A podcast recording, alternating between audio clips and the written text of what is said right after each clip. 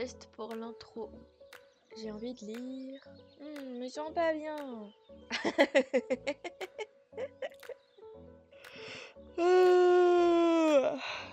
attends, attends, il faut que je te raconte. Non mais je suis pas sûre.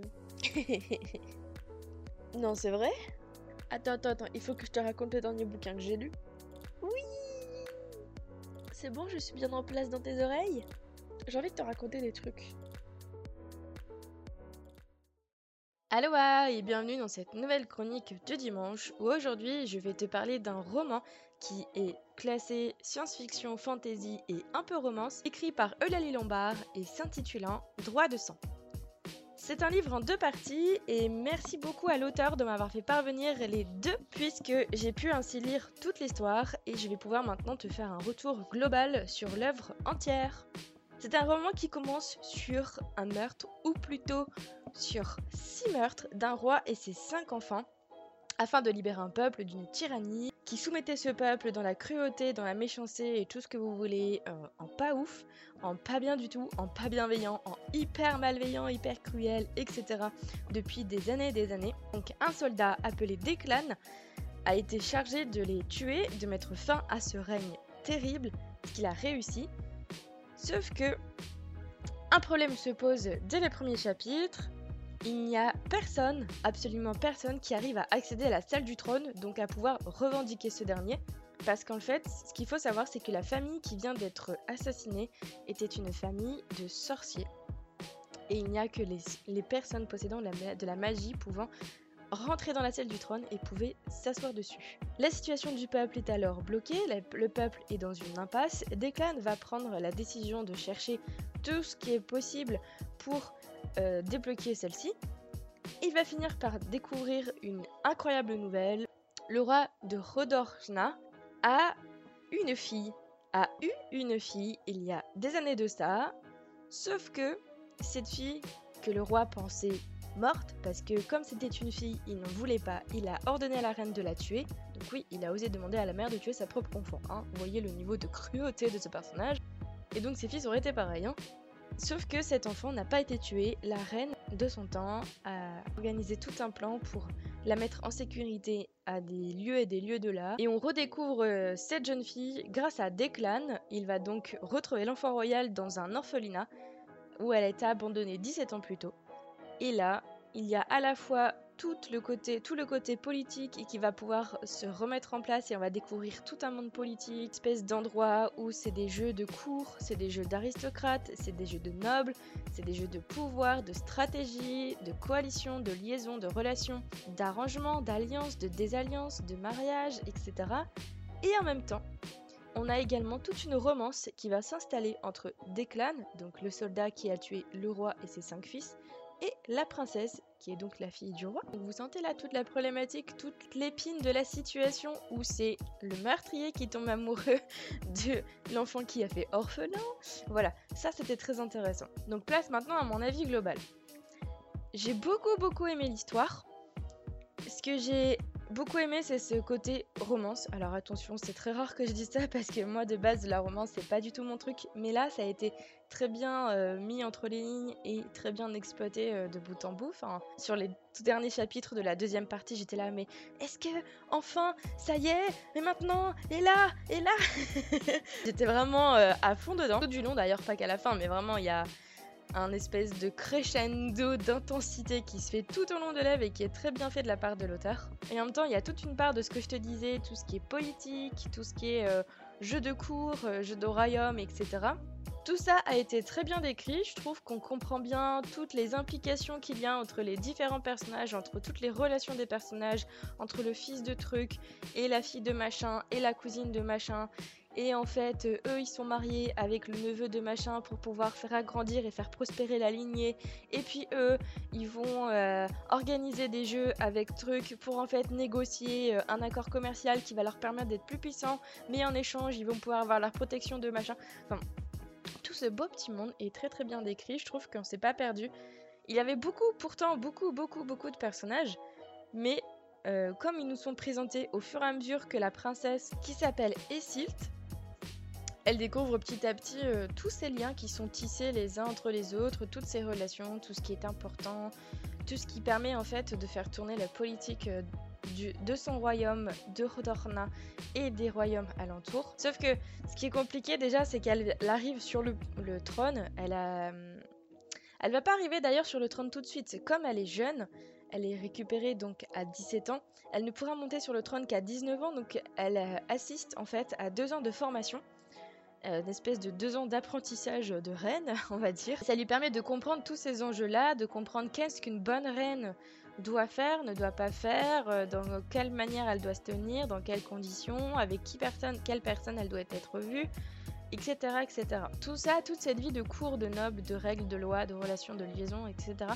Ça a été très bien décrit. En tout cas, j'ai pas du tout été perdue. C'est vraiment très agréable à découvrir au fur et à mesure. Et comme on découvrait ça à travers les yeux de l'orpheline, donc des Siltes, ça nous permettait d'avoir un espèce de regard vraiment totalement déconnecté et de pouvoir euh, comprendre toutes les subtilités et ce qui sautait aux yeux ou pas. Parce qu'en plus, elle était très bien entourée, donc Declan euh, l'aidait, euh, la soutenait beaucoup, mais elle a aussi, de par sa gentillesse et de par son caractère très doux, très bienveillant, elle va s'entourer de de servantes et de soldats qui vont être très à l'écoute et qui vont pouvoir pas mal l'aider, qui vont être très gentils avec elle et qui vont être un vrai soutien.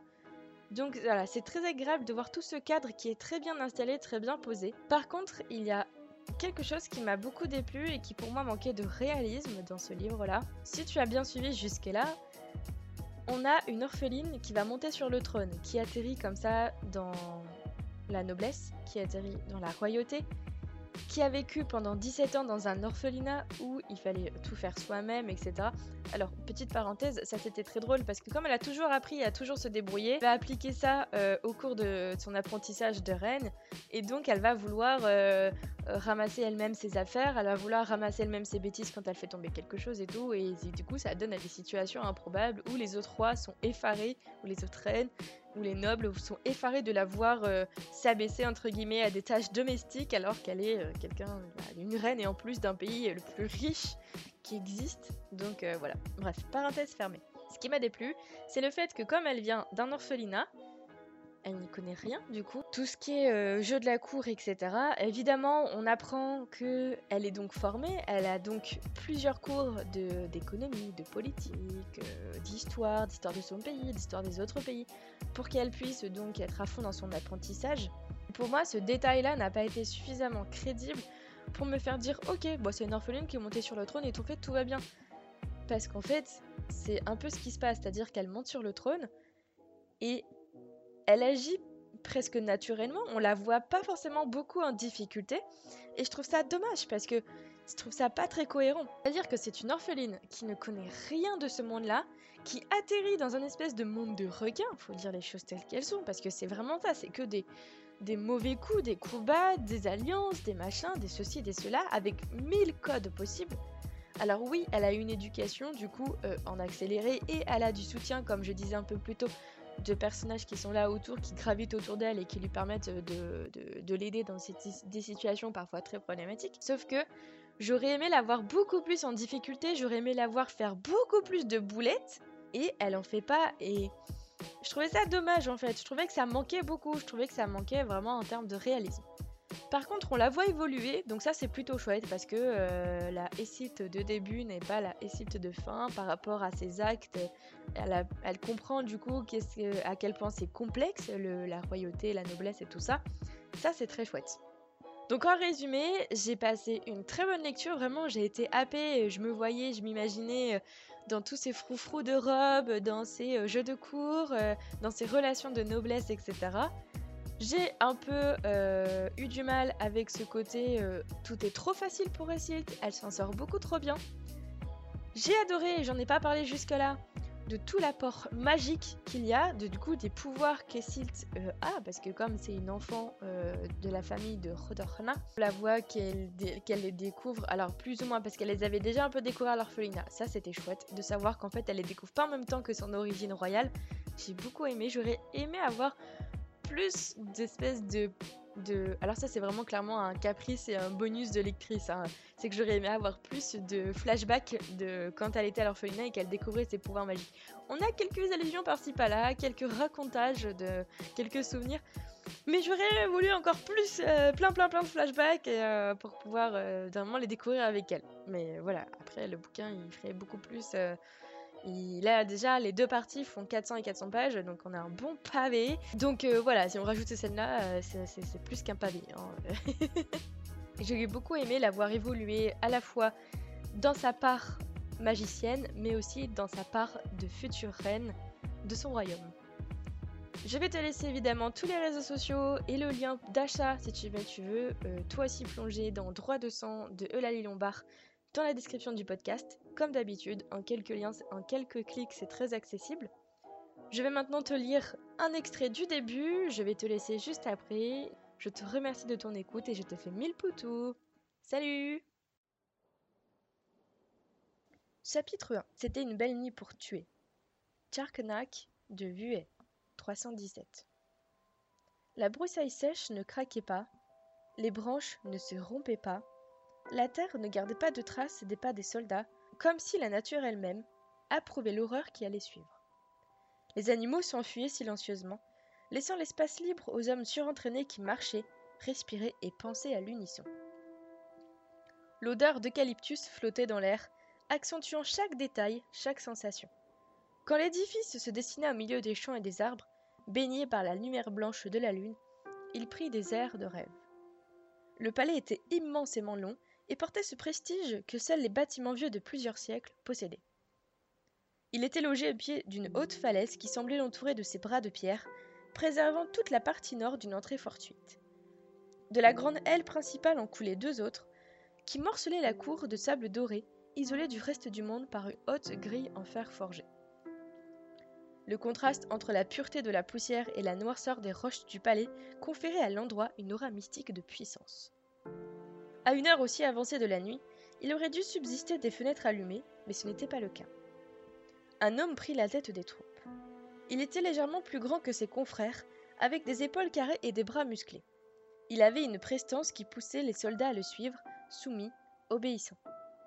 D'un signe de la main, il donna ses indications et tous suivirent. Après avoir passé les grandes grilles dans l'ombre de la falaise de l'Est, le chef passa sa main sur la paroi rêche du mur, à la recherche de la corde promise. Il s'en saisit et tira dessus pour vérifier qu'elle était solidement attachée, puis se hissa jusqu'au deuxième étage à la seule force de ses bras. Il atterrit dans une pièce vide à l'air surchargé de poussière. Dans l'encadrement de la porte, une silhouette massive l'attendait chef des armées de Sa Majesté de Beaufurcil? Ces hommes vinrent l'encadrer, triomphant. Lui-même. Tout est prêt? Oui, nous devons faire vite. La silhouette s'effaça dans le couloir, les invitant à la suivre. D'un pas dépourvu de bruit, les soldats s'infiltrèrent dans le palais endormi.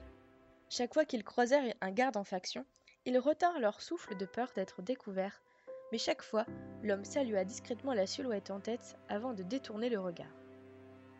L'atmosphère était étouffante et pesait sur leurs épaules tendues. L'air était chargé de peur, de haine, de doute, d'espoir, un mélange douloureux. Un mélange propice à cette nuit hors du commun qui allait bouleverser l'histoire d'un royaume et même d'un continent tout entier.